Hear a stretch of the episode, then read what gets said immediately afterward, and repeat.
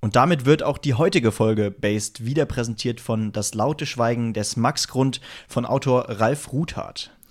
Ja, in dem Roman geht es eben, wie wir euch schon so häufig erzählt haben, um unsere Debattenkultur. Und nur um das Beispiel da mal zu nennen, könnte man in dem Zuge eventuell auch über die Atomkraft sprechen, die im vergangenen Jahr eben in Deutschland abgeschaltet wurde. In diesem Diskurs wirkte es lange Jahre so, ähm, als ob die Fronten ganz klar wären. Und heute wird eben wieder darüber diskutiert, ob die Atomkraftwerke nicht doch wieder angeschaltet werden sollten eventuell eben auch das Produkt einer zerrütteten Debattenkultur.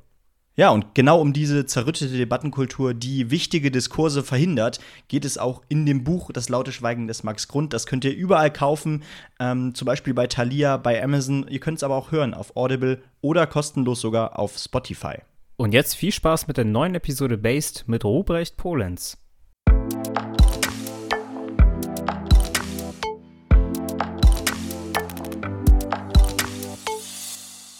Und damit herzlich willkommen zur 32. Folge von Based. Und als erstes freue ich mich, meinen lieben Co-Host Benny wieder begrüßen zu dürfen. Hi.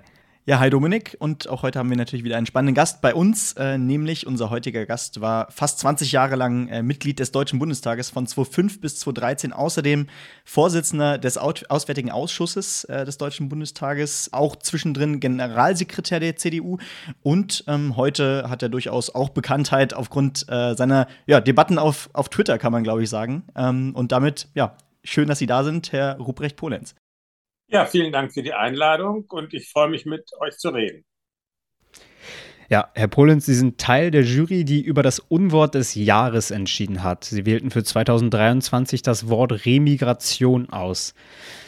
Wieso haben Sie sich gerade für dieses Wort entschieden und welche Kriterien haben dabei denn eine Rolle gespielt? Also die äh, Jury zum Unwort des äh, Jahres hatte mich gefragt, ob ich als Gastjuror da mitmachen wolle. Und das habe ich gerne gemacht, da habe ich gerne zugesagt, weil ich das irgendwie eine spannende Sache fand.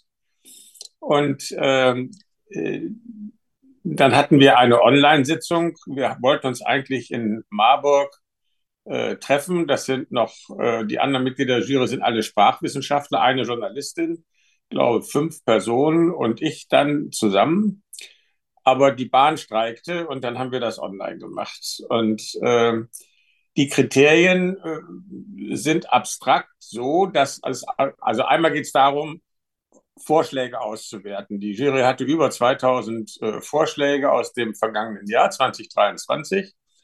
Und da war Remigration schon relativ weit oben. Es gab noch andere äh, Vorschläge auch, äh, aber ähm, Kriterien sind eben zum Beispiel, wenn Worte gegen die Menschenwürde verstoßen, wenn sie äh, verschleiernd sind, wenn sie beschönigend sind für Sachverhalte, die eigentlich äh, ganz anders sind, als das Wort es äh, suggeriert. Äh, das sind so Kriterien. Ich gucke hier gerade noch mal auf meinem Handy, ob ich Ihnen die Kriterien auch noch mal äh, insgesamt vorlesen kann. Äh, sind sind fünf Stück, die sind auch wahrscheinlich auf der Website äh, nachzugucken. Und die treffen eben alle auf dieses Wort Remigration zu, weil es im Grunde eine tatsächlich bestehende Bezeichnung, die nämlich schon seit ja, Jahrzehnten mindestens in der Migrationsforschung genutzt wird, um freiwillige Rückkehr in die Ursprungsländer äh, zu beschreiben, benutzt wird von der AfD, vor allen Dingen auch von der identitären Bewegung, um im Grunde Deportation äh, zu beschreiben, denn da ist von Freiwilligkeit äh, keine Spur, äh, sondern es geht eben um groß angelegte, wie ja jetzt auch die Recherchen von Korrektiv nochmal gezeigt haben, äh, groß angelegte äh, Deportationsfantasien, muss man ja im Grunde sagen, aber eben auch beabsichtigte Pläne. Das ist nicht nur reines Hirngespinst, das wollen die auch. Äh, große Teile der Migranten und eben auch deutscher Staatsangehöriger aus Deutschland rauszubekommen, äh, die nach Ansicht der AfD hier eigentlich nicht hergehören, weil sie nicht richtig zum deutschen Volk passen, so Äh, so sagt es die AfD. Ja, das Stichwort an der Stelle war ja eben nicht assimilierte Staatsbürger, haben sie es, glaube ich, genannt. Aber Deportation ist ja dann doch ein, ein sehr großes Wort, beziehungsweise ein sehr schlimmes, weil es auch in Verbindung steht mit den Verbrechen aus dem Nationalsozialismus. Und unter anderem im Presseclub ist ja dann auch die Chefredakteurin ähm, von Korrektiv da zurückgerudert und hat behauptet, dass dieses Wort gar nicht verwendet wurde. An anderer Stelle wurde auch kritisiert, dass es auch nicht verwendet werden dürfte. Wie stehen Sie denn dazu? Ja, das halte ich für eine ziemlich, äh, ziemliche Ablenkungsdiskussion. Ähm, Bernd Höcke hat in seinem Buch nicht zweimal in denselben Fluss äh, ja sehr deutlich äh, schon 2018 äh, gesagt, äh, was er sich, äh, was er sich da genau vorstellt. Und da geht es eben um bis zu 20, 30 Prozent der deutschen Bevölkerung, die hier nach seiner Meinung nach nicht hinpassen. Er spricht von wohltemperierten Grausamkeiten, die diese, äh, dieses aus Deutschland dann entfernen mit sich brächte und dass man eben auch äh, Dinge sehen würde, äh, die, äh, wie er sich ausdrückt, äh, nicht so schön wären. Also diese Absicht ist schon lange bekannt und sie ist ja auch im Grunde Grundlage des völkisch-nationalistischen Denkens, was die AfD sozusagen bis in die DNA hinein prägt. Da passen eben anders aussehende äh, nicht in eine Volksvorstellung, wie sie die AfD vom deutschen Volk hat.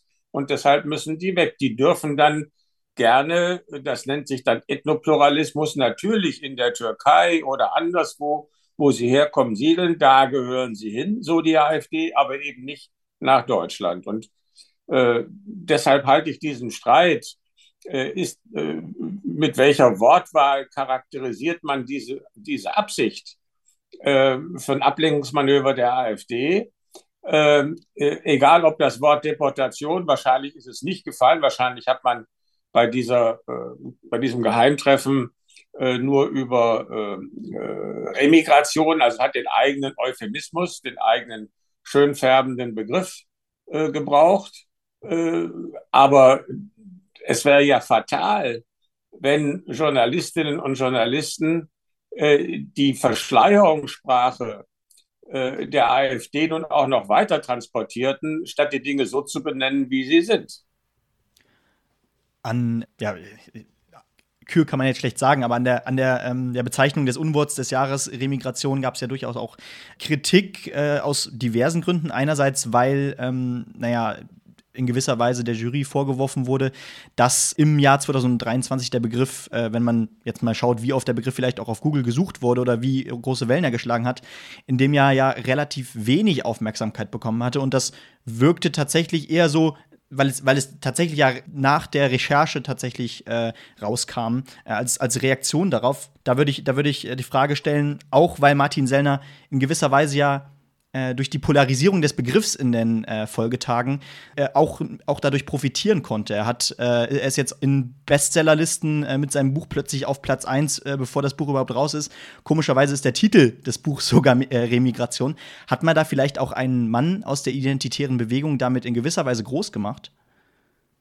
Also wir haben erstens, sagte ich schon, ich glaube 26 Vorschläge. Ja äh, gehabt, die das Wort Remigration mit Blick auf 1923 vorgeschlagen haben, denn der Einsendeschluss für die, äh, für die Vorschläge zum Unwort des Jahres war vor Jahresende gewesen. Also das ist schon so, dass dieser Begriff äh, äh, auch im Jahre 2023 A gebraucht und B negativ aufgefallen ist. Richtig ist sicherlich, äh, dass durch die Korrektivrecherche äh, die ganze Sache auf einmal äh, noch in einem ganz anderen Scheinwerferlicht stand. Das stimmt. Aber ähm, die, und das war auch der Grund, weshalb wir in der Jury wirklich auch intensiv darüber diskutiert haben. Wenn man diesen Begriff äh, jetzt wählt, äh, bewirkt man dann nicht möglicherweise das Gegenteil von dem, was man eigentlich erreichen will, nämlich dass die Leute erkennen, äh, was hinter dem Begriff tatsächlich steckt. Und wir haben uns dann letztlich äh, gegen diese Bedenken entschieden, äh, aber wir haben sie auch diskutiert. Und ich glaube, dass uns die Diskussion seitdem auch recht gegeben hat. Äh, inzwischen, glaube ich, kann kaum noch jemand diesen Begriff Remigration in der verharmlosenden Art und Weise gebrauchen, wie es die AfD gerne hätte.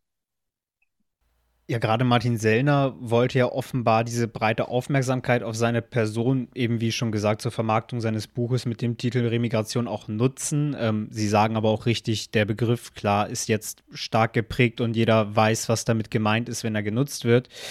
Hinzu kommt aber dennoch, dass beispielsweise nach Ankündigung eines Einreiseverbotes gegen Sellner versucht wurde, also er hat dann selbst versucht, in einem Livestream das zu filmen, wie er nach Deutschland mhm. einreist und es ist ja auch selbst ihm auch gelungen. Hat sich der deutsche Rechtsstaat Ihrer Meinung nach dann ein bisschen vorfühlen lassen an dieser Stelle? Also wenn man die Sache genauer recherchiert, äh, sieht man, dass dieser Eindruck nicht auf Tatsachen beruht. Ähm, aber äh, die Medien haben da eine eigene Wirklichkeit geschaffen. Der Spiegel, glaube ich, vorneweg mit dieser Meldung Einreiseverbot gegen Sellner. Und dann hat sich das äh, erstmal so verfestigt. Also Deutschland will Sellner nicht einreisen lassen. Was stand dahinter? Es hat im Innenausschuss des Bundestages eine Diskussion darüber gegeben, nach diesem Geheimtreffen. Wie ist das eigentlich? Der Sellner ist doch Österreicher und äh, wollen wir den nach Deutschland eigentlich einreisen lassen? Denn das, was er hier propagiert, äh, ist ja unter vielen Aspekten äh, gegen Menschenwürde etc. etc. Und dann hat das Innenministerium gesagt, man würde das prüfen. Punkt. Es ist nie davon gesprochen worden, ja, es gibt ein Einreiseverbot. Die Innenminister hat nie gesagt, wir werden ihn nicht einreisen lassen sondern man hat dem Innenausschuss, in dem das Thema aufkam, geantwortet, wie man das als Regierung, glaube ich, normalerweise sowieso tun würde. Wir werden das prüfen, wir werden den Vorschlag prüfen. Und offensichtlich ist die Prüfung zu einem negativen Ergebnis gekommen, nämlich dass man Sellner die Einreise äh, nicht verbieten könne. Und deshalb ist er dann auch äh, nach einer Personenkontrolle, er hatte ja auch angekündigt, dass er über den Grenzübergang Passau kommen wollte, ist er dann eben auch nach Deutschland gekommen, ganz normaler Vorgang. Er hätte dann, und das zeigt auch so ein bisschen, äh, wie eine vernünftige Reaktion auf ihn auch sein kann. Er sagt ja, ich gehe dann in meinen Lieblingscafé in Passau und äh, lass mich da von meinen Anhängern feiern. Und da hat das Café gesagt, die wollen wir bei uns nicht mehr zu Gast haben, weil du sowas schreibst, äh, was wir nicht akzeptieren können. Also äh, man muss mit diesen Techniken äh, der Rechtspopulisten, der identitären Bewegung immer leben, auch immer rechnen. Äh, und die Medien, in diesem Falle war es vorneweg, glaube ich, der Spiegel, hätten eben etwas genauer berichten müssen, nicht ein Einreiseverbot für Sellner, sondern es wird geprüft, ob. Und das haben sie leider nicht gemacht. Vielleicht können wir, um das Thema der Korrektivrecherche nochmal äh, abzurunden, bevor wir dann noch tiefer in die AfD vielleicht einsteigen, da nochmal nachfragen. Ich glaube, dass die AfD äh, Verbindungen in Teilen zu rechtsextremen Kreisen auch pflegt, das ist ja erstmal nichts, was, was plötzlich erscheint, oder? Ähm, und äh, Höcke darf ja auch schon seit Jahren juristisch legitimiert als Faschist bezeichnet werden. Wenn Sie herausheben müssten, was es am ehesten ist, was ist denn jetzt das Überraschende an der Ko Korrektivrecherche? Was ist das Besondere? Naja, man hatte möglicherweise die Ideen von Höcke für so abstrus gehalten, äh, dass man nicht sich vorstellen konnte, dass tatsächlich an deren Umsetzung weiter gedacht und weiter gearbeitet würde. Und jetzt gab es ein Treffen äh, mit einer ziemlich brisanten Mischung, wie ich finde. Also einmal äh, Leute mit Zugang zu hochrangigen äh, AfD-Funktionären, zwei, drei Leute von der sogenannten äh, Werteunion. Eine, die noch in der CDU ist, gegen die läuft jetzt ein Parteiausschlussverfahren. Und einflussreiche oder wohlhabende Finanziers. Und da muss man, glaube ich, immer besonders die Ohren spitzen, weil diese Kampagnen, äh, die die AfD macht, kosten natürlich auch Geld. Und wenn man dann zu solchen Treffen auch potenzielle Geldgeber mit dabei hat, äh, dann ist das schon neue und auch, was heißt denn neue, dann ist das schon mal eine Nummer, äh, die Aufmerksamkeit verdient. Und ich glaube, das hat eben dann auch neben der erschreckenden Botschaft, die eben für einige neu war, für mich war sie nicht neu. Ich habe auch, mein erster Tweet hieß auch, glaube ich, wenig überraschend, äh, dass eben in großem Stil aus Deutschland Menschen raus müssten, ich drücke mich jetzt mal so aus, die hier nicht herpassen und da seien eben auch welche drunter, die deutsche Staatsangehörigkeit hätten. Ja, im Anschluss an die Recherche gab es dann äh, riesengroße oder gibt es noch riesengroße Proteste überall in Deutschland. Sie haben ja auch viel dazu auf Twitter geschrieben und äh, jeweils kommentiert, dass Sie diese Bewegung sehr stark finden. Wir müssen jetzt aber auch darüber sprechen, wie denn die AfD, die so viele Menschen ja offensichtlich klein bekommen wollen, wieder diese rechtsextreme Partei, wie das denn gemacht werden kann. Dafür müssen wir auch ergründen, was denn die Gründe oder was der Hauptgrund eventuell sein könnte dafür, dass die AfD momentan so stark ist. Was ist das Ihrer Meinung nach? Also es gibt äh, dicke Bücher darüber. Ähm, ich will nur ein paar Punkte nennen, die bei der Analyse aus meiner Sicht äh, wichtig sind. Erstens, Bewegungen wie die AfD gibt es nicht nur in Deutschland, sondern man kann Trump in diese Richtung äh, sehen. Man kann die PIS in Polen in diese Richtung sehen, den Front National in Frankreich und andere. Daraus ergibt sich zwingend, dass die Gründe für solche rechtspopulistischen, schrägstrich rechtsextremen Bewegungen nicht allein in Deutschland liegen können, sondern da muss noch was anderes dabei sein. Natürlich gibt es auch sicherlich äh, Gründe, die, äh, die man in Deutschland suchen kann. Aber mir ist wichtig, weil manchmal sehr kurzschlüssig gesagt wird, das läge an der, der linken Politik von Merkel oder an der schlechten Politik der Ampel oder daran, dass die CDU die nicht alle auffange. Das ist mir alles viel zu kurz gesprungen.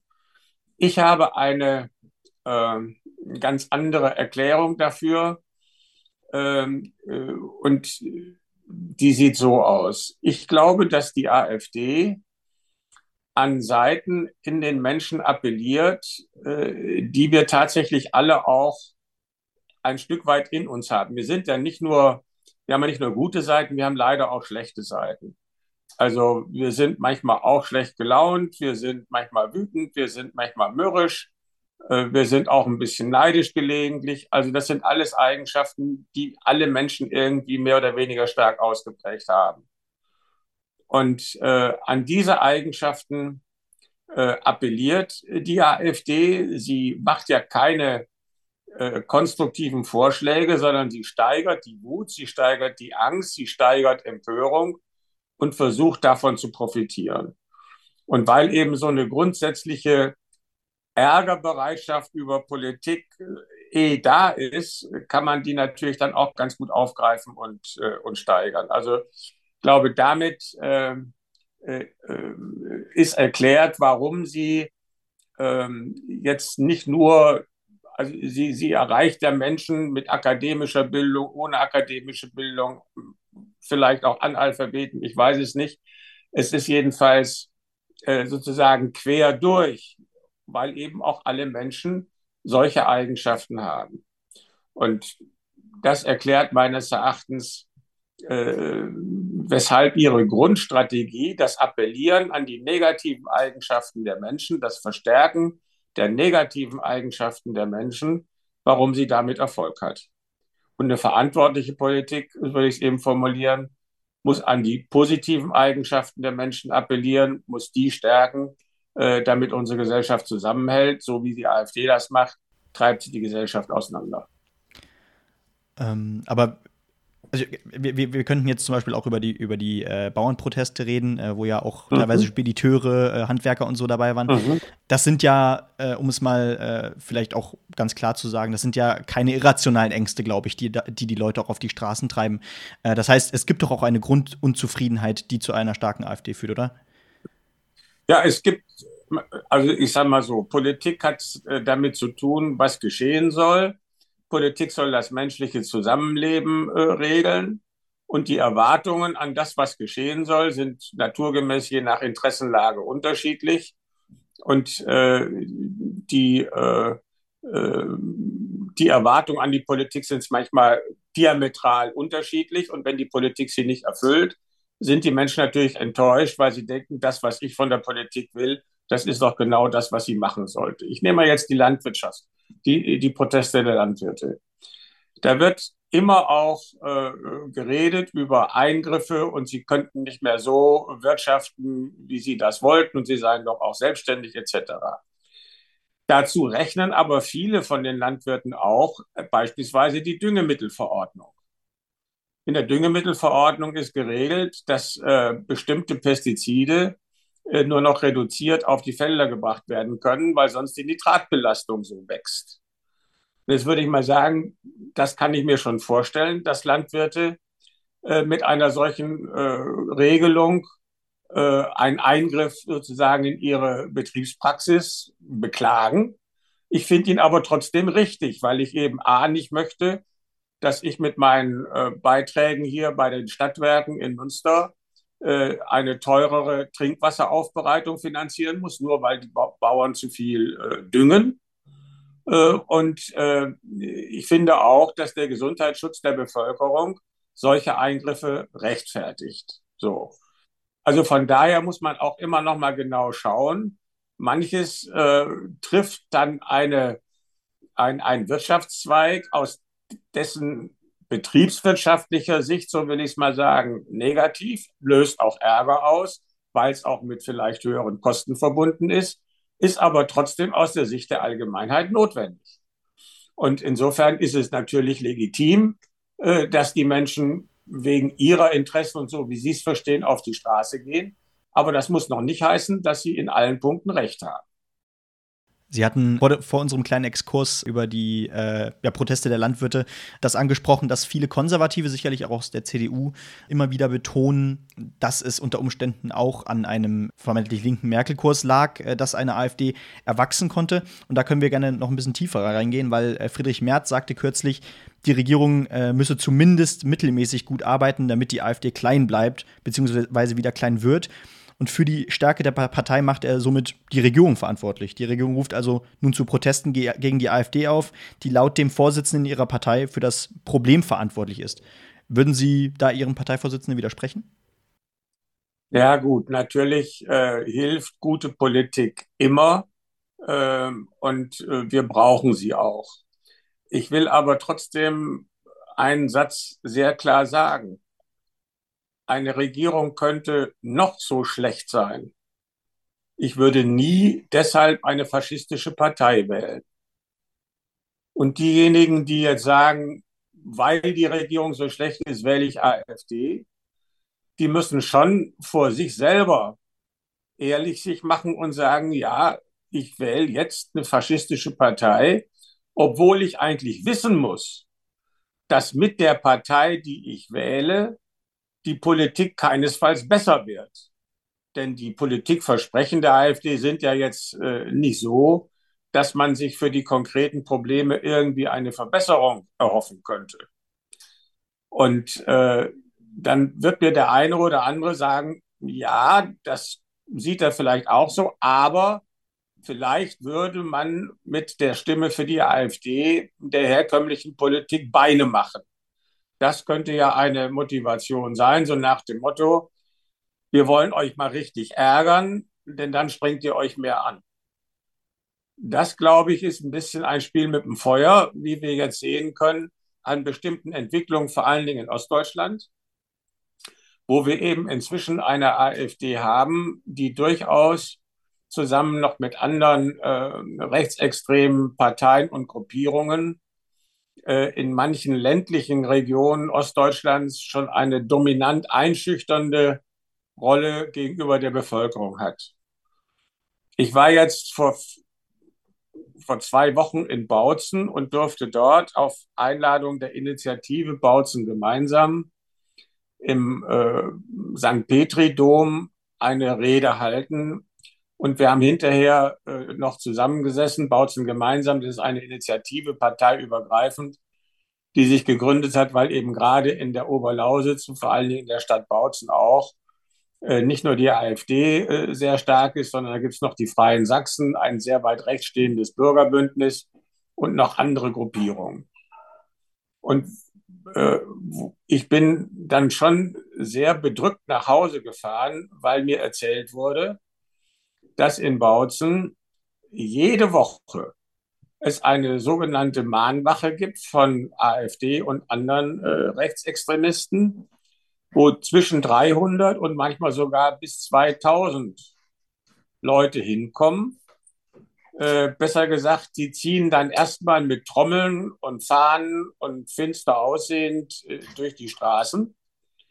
Und wenn man sich so eine mittelalterliche Stadt mit den engen Gassen vorstellt, und da ziehen jetzt ein paar hundert Leute äh, so martialisch äh, durch, dann äh, versteht man, warum, und das wurde mir auch so erzählt, äh, dann teilweise die Läden eher schließen, äh, Menschen sich nicht mehr so auf die Straße trauen, wenn die da jetzt gerade unterwegs sind.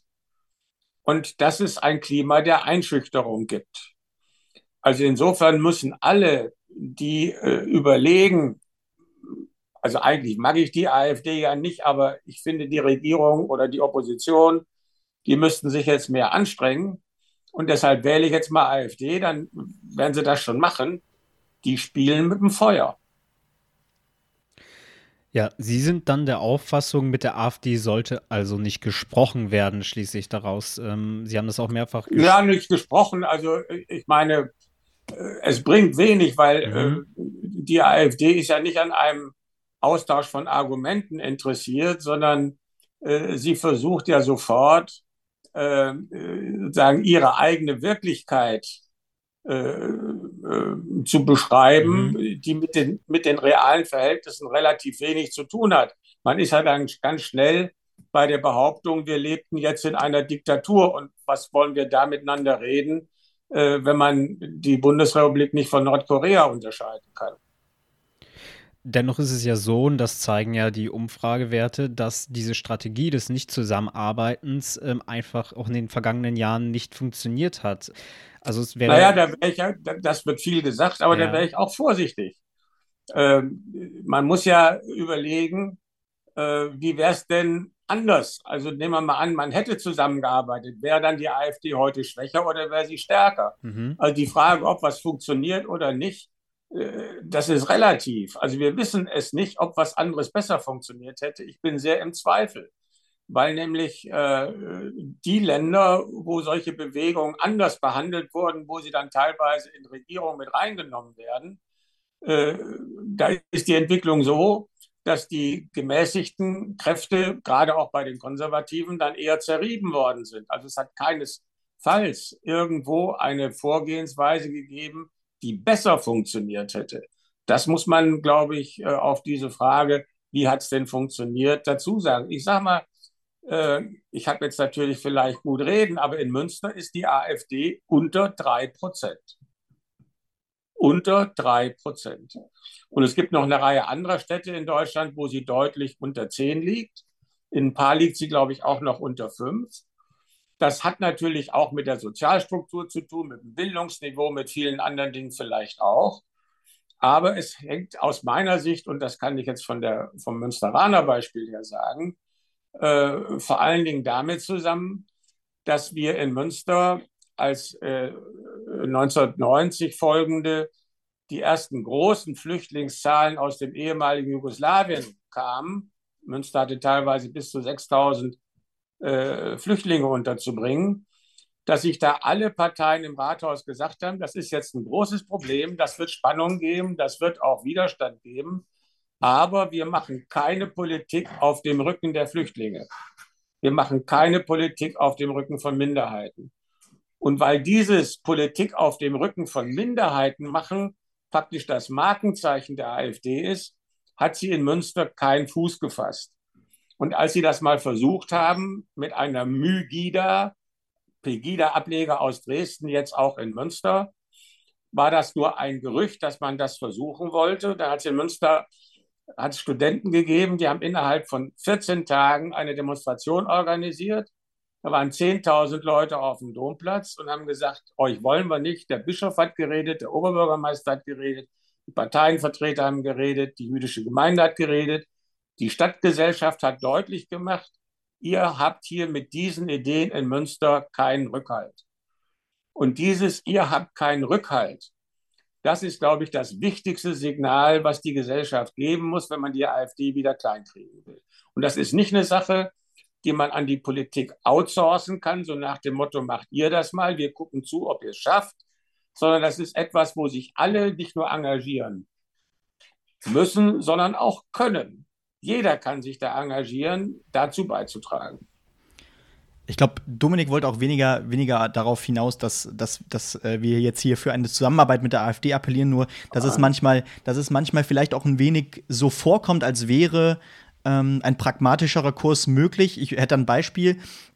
Thema ein typisches Landesthema, was ja in Thüringen war, äh, Senkung der Grunderwerbsteuer. Das war ja so, dass die CDU, glaube ich, in Thüringen diesen Antrag eingebracht hat, für den die FDP dann auch mitgestimmt hatte. Ähm, die AfD hat sich dann in Teilen, glaube ich, dafür ebenfalls entschieden. Und dann ist es immer die Frage, ähm, wo fängt Zusammenarbeit an und wo nicht. Und ich glaube, diese Debatten, ähm, die gehen auch an der Bevölkerung oder an den in gewisser Weise auch an den Zielen oder an, an, an, den, an dem Willen der Bevölkerung vorbei, wenn man dann überall sofort die Empörung bemerkt. Wissen Sie, was ich meine? Ja, ich verstehe das schon. Ich würde, ich war ja lange ähm, auch in der Kommunalpolitik in Münster, war ja 20 Jahre hier auch im Stadtrat. Und äh, es gibt natürlich viele Möglichkeiten, mit solchen Themen umzugehen. Ich würde immer äh, in diesem Falle als Prämisse erstmal sagen, wir machen mit der AfD keine gemeinsamen Sachen. Natürlich stellen wir unsere Anträge äh, so, wie wir es für richtig halten, aber wenn unser Antrag nur mit den Stimmen der AfD die Mehrheit bekommen könnte, dann stellen wir ihn nicht, weil die AfD schreibt sich dann auf ihre Fahnen. Und das wollen wir nicht. Und auch in, in Sachfragen äh, ähm, äh, wollen wir der AfD diesen Punkt nicht gönnen, weil sie damit natürlich auch versuchen wird, in den anderen Themen zu punkten, äh, wo wir äh, und, und, wo niemand mit ihr, äh, ihr im Grunde äh, mitgehen kann. Das Zweite ist, ähm, äh, wenn, ähm, wenn die AfD Anträge stellt, äh, wo wir sagen, das ist vielleicht auch nicht ganz verkehrt, dann müssen wir uns natürlich als erstes fragen, warum ist uns das nicht selber eingefallen? Und dann müssen wir sehen, dass das in Zukunft, dass wir da selber ein bisschen fixer werden. Und zum anderen kann man sicherlich durch geeignete Zusätze äh, auch erreichen, dass man einen eigenen Antrag stellt äh, in der gleichen Sache, ohne da gemeinsame Sachen mit der AfD machen zu müssen. Man muss sich, glaube ich, beim Umgang mit der AfD immer vor Augen halten, dass sie alles versuchen wird, um äh, Punkte zu machen für ihre ganz andere Agenda. Ihr geht es nicht um die Grunderwerbssteuersenkung in Thüringen, ihr geht es darum, an der Macht im Land beteiligt zu werden. So, und da ist jeder gemeinsame Beschluss, wo sie sagen kann, ohne uns wäre der nicht zustande gekommen, eine Treppenstufe hin zu diesem Ziel. Und deshalb darf man ihr diesen Schritt nicht gönnen. So einfach ist es die, aber die Realität im, in Ostdeutschland scheint ja gerade zu sein, dass die AfD, wenn es ganz schlimm kommt, sogar, äh, naja, an, an, die absolute Mehrheit rankommt. Und dann ist ja die Frage, setzt man damit nicht in gewisser Weise auch äh, den parlamentarischen äh, oder die parlamentarische Praxis komplett aufs Spiel?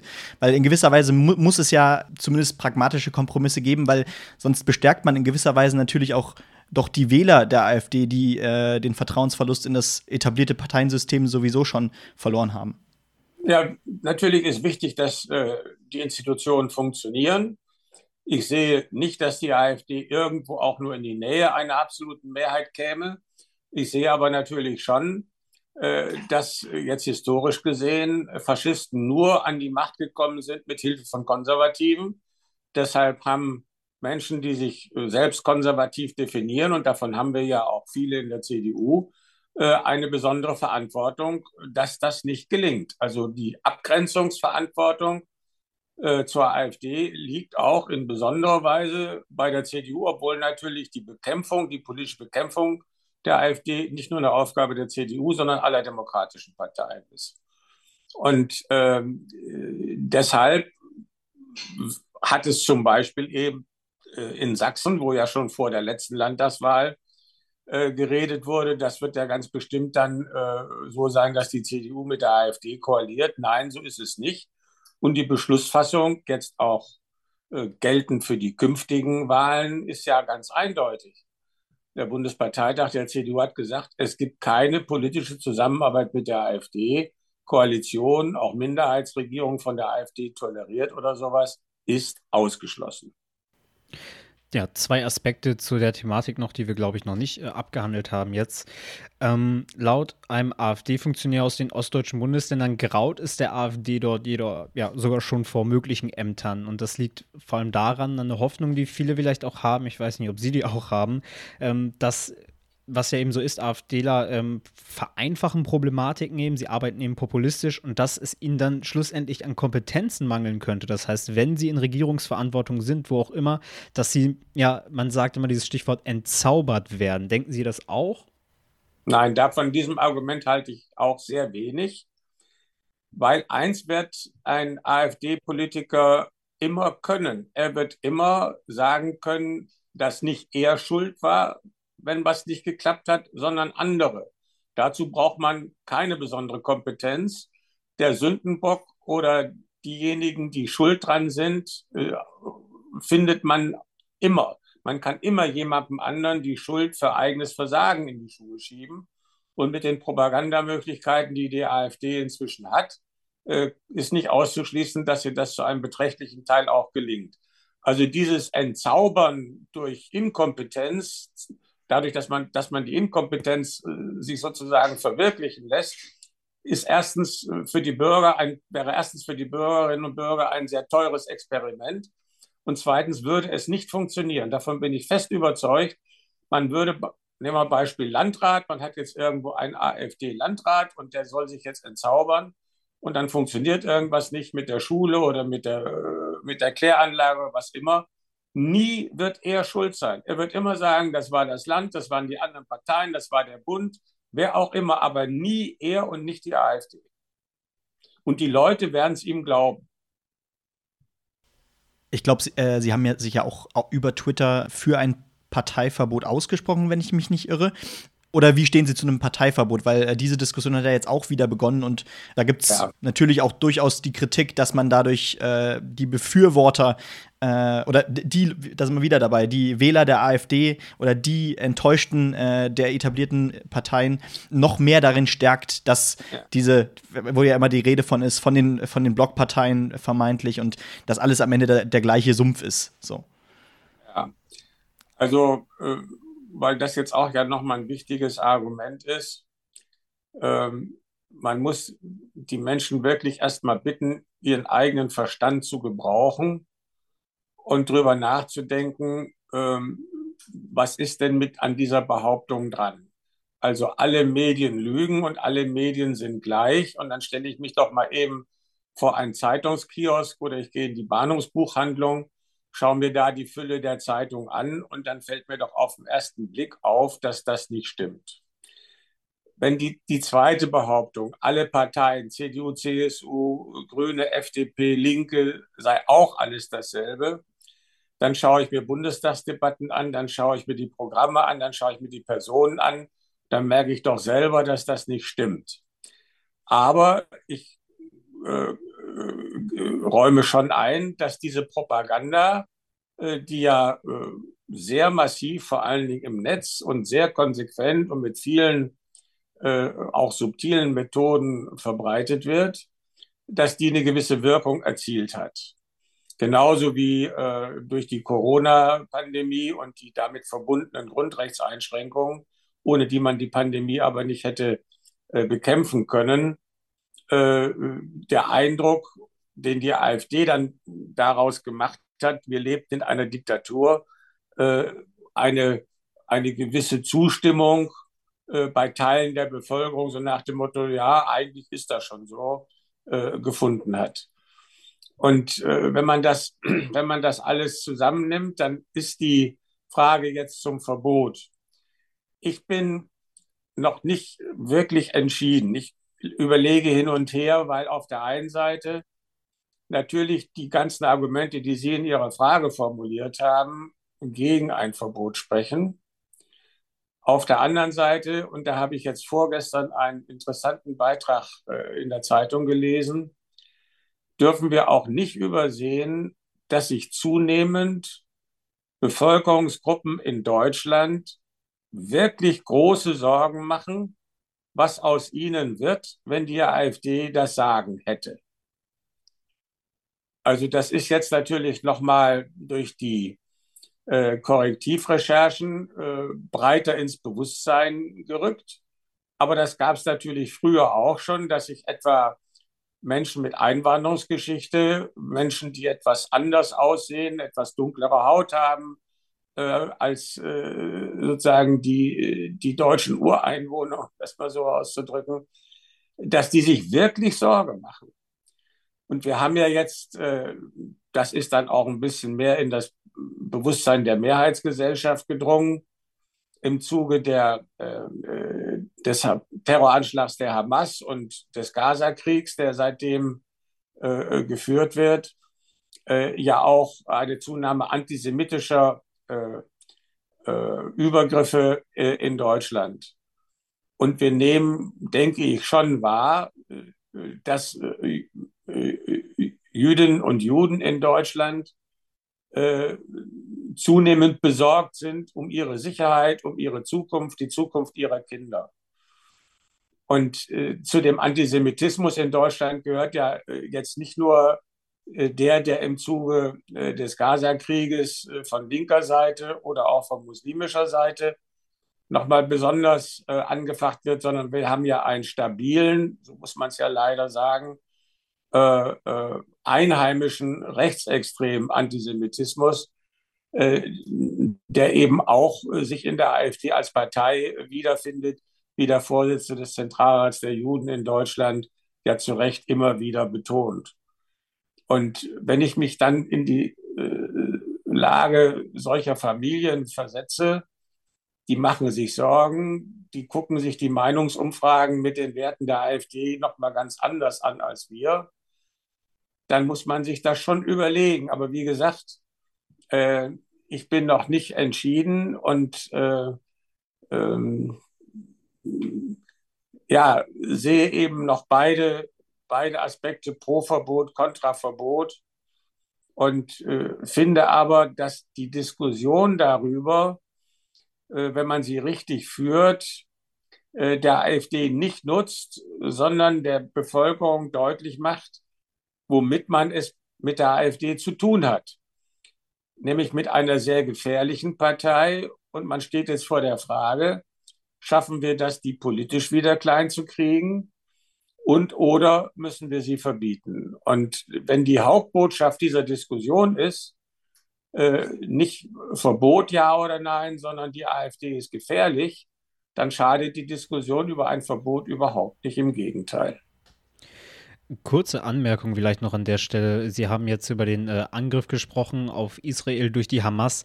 Ähm, und ohne das irgendwie äh, kleinreden zu wollen, dass hier Gefahr von der AfD für Menschen ähm, jüdischer Herkunft oder auch andere Herkunft ausgeht, war es ja vor allem so, dass Synagogen geschützt werden mussten, insbesondere auch vor migrantischen Milieus, was die AfD wiederum auch ähm, als ein Argument äh, für ihre Politikpläne nimmt. Also die AfD ist nun die letzte Partei, äh, die ähm, äh, in Sachen äh, Antisemitismus äh, äh, irgendwelche klugen Ratschläge geben sollte, ehe sie nicht in ihren eigenen Reihen damit aufgeräumt hätte. Also ähm, es gibt ja äh,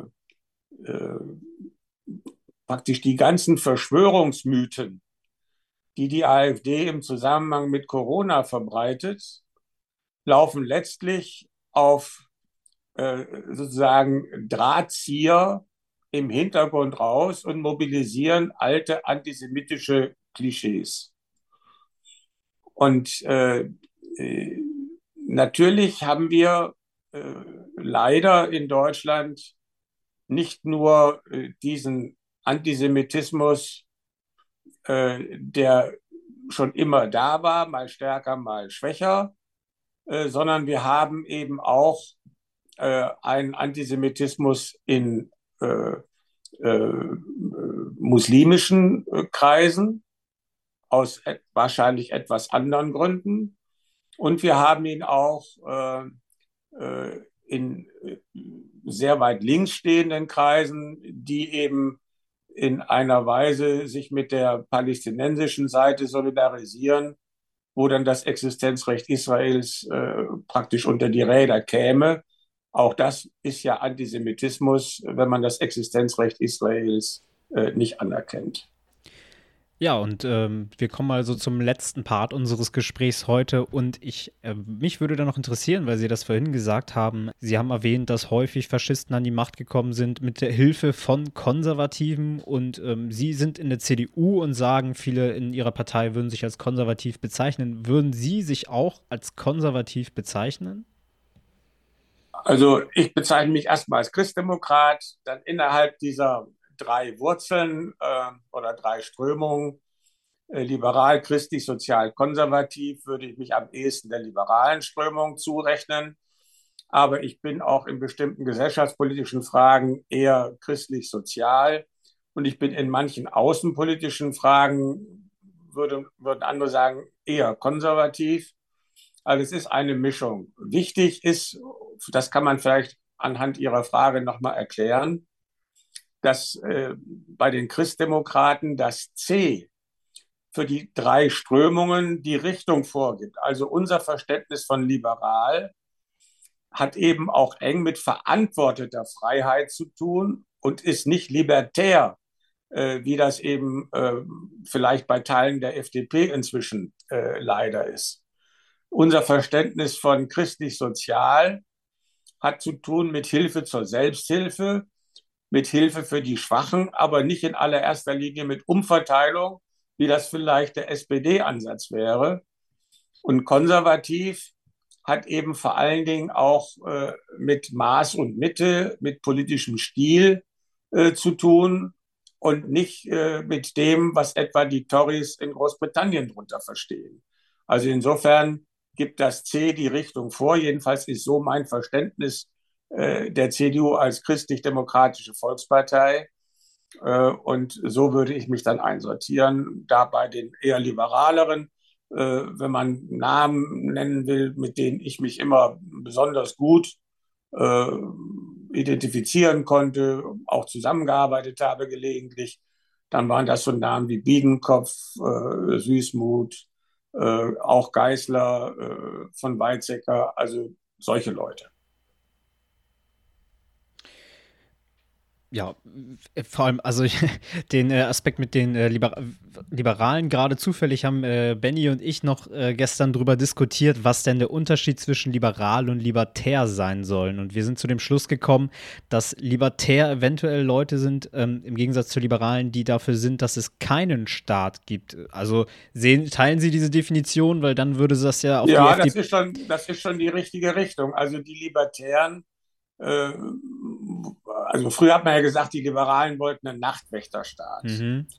Das war schon äh, ein Staat reduziert auf die, auf die Sicherheitsgarantien, also innere, äußere Sicherheit. Da sagen die auch, dafür braucht man schon einen Staat. Aber das soll es dann auch gewesen sein. Und äh, die Libertären denken ähnlich ähm, und äh, verkennen eben, dass heute der Staat äh, auch einen Kulturauftrag hat, dass der Staat einen Sozialauftrag hat äh, und äh, dass eben Freiheit äh, nicht nur ist nach dem Motto, wenn jeder an sich denkt, ist an alle gedacht. Das wäre so ein bisschen vielleicht der libertäre Spruch, äh, sondern äh, man muss schon auch etwas tun für die Allgemeinheit. Man muss Rücksicht nehmen auf die Schwachen, man muss denen auch helfen. Und das will den Libertären nicht so richtig im Kopf. Die sagen, äh, soll sich doch jeder anstrengen, dann passt, dann packt man das auch. Mhm.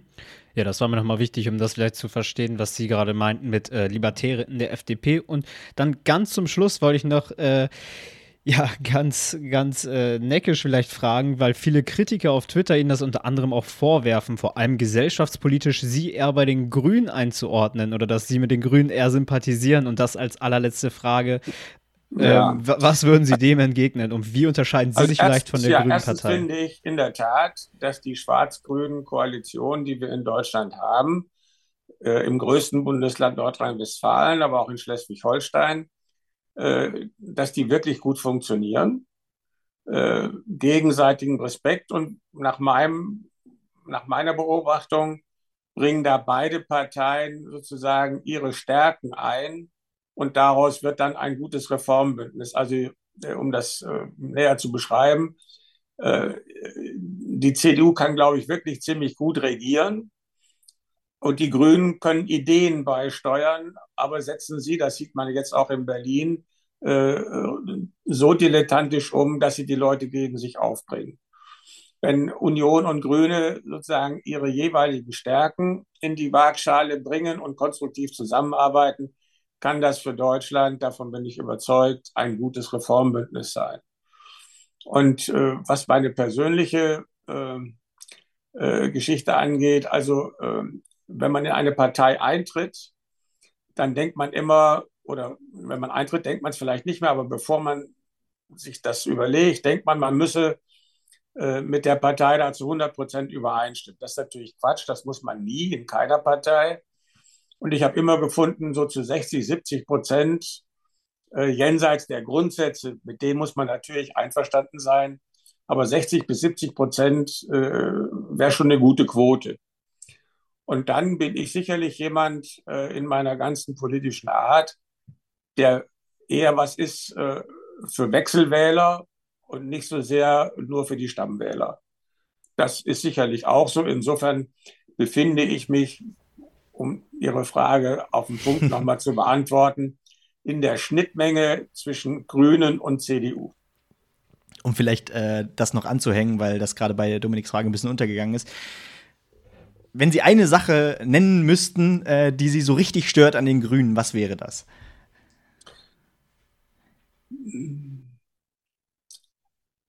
Ich bedauere, dass sie inzwischen äh, sehr stark staatsfixiert geworden sind und Lösungen doch äh, sehr stark äh, vom staatlichen Handeln erwarten und die Marktmechanismen, äh, denen gegenüber sie früher schon mal aufgeschlossener waren, äh, nicht mehr so äh, schätzen.